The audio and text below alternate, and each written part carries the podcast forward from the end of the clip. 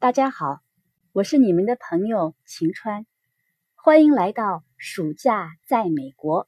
和我在一起的还是合作小主播 Lindsay。Hi everyone，你们好。今天呢，我们来说说大家可能最感兴趣的话题——夏令营 （summer camp）。There are many types of summer camps.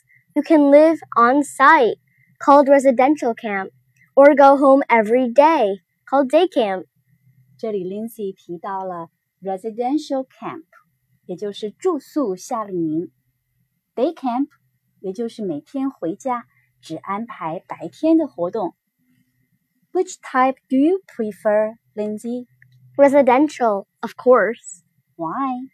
Well, I like staying away from home because there is a lot of freedom. You can also have a chance to make more friends.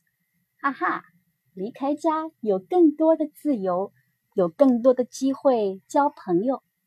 在夏令营做什么呢？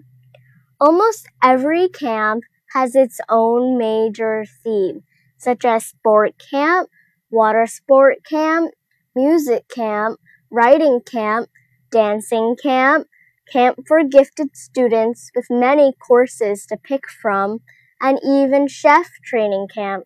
So many to list, but typically they are organized by their major theme or courses, with some regular summer fun such as pool time, games, or crafts to relax or bond with your campmates. 嗯，各个夏令营都有主题，真是丰富多彩。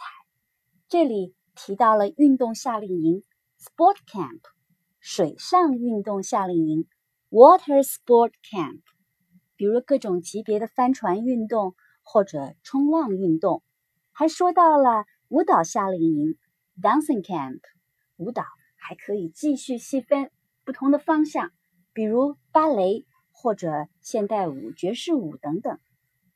Lindsay 还提到了学习烹饪、培养厨师的夏令营 （Chef Training Camp），以及给智力优秀的小朋友们设立的天才儿童夏令营 （Camp for Gifted Students）。在这样的夏令营里，按照自己的学习兴趣来选择课程。Lindsay, what camp will you go this summer? I will go to music camp with my sister. 和姐姐一起去音乐夏令营。What will you do there? Practice violin and learn new skills with professional teachers.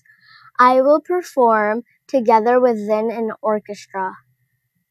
要跟专业老师一起学习小提琴技术，在乐队里一起演奏。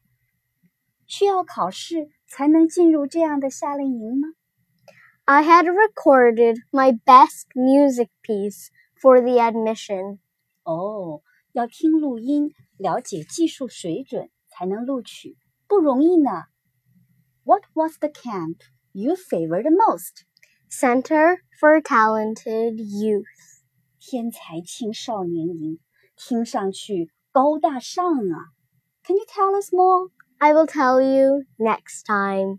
好吧，那么下次见， 让我们好好聊聊这个传说中的天才少年夏令营。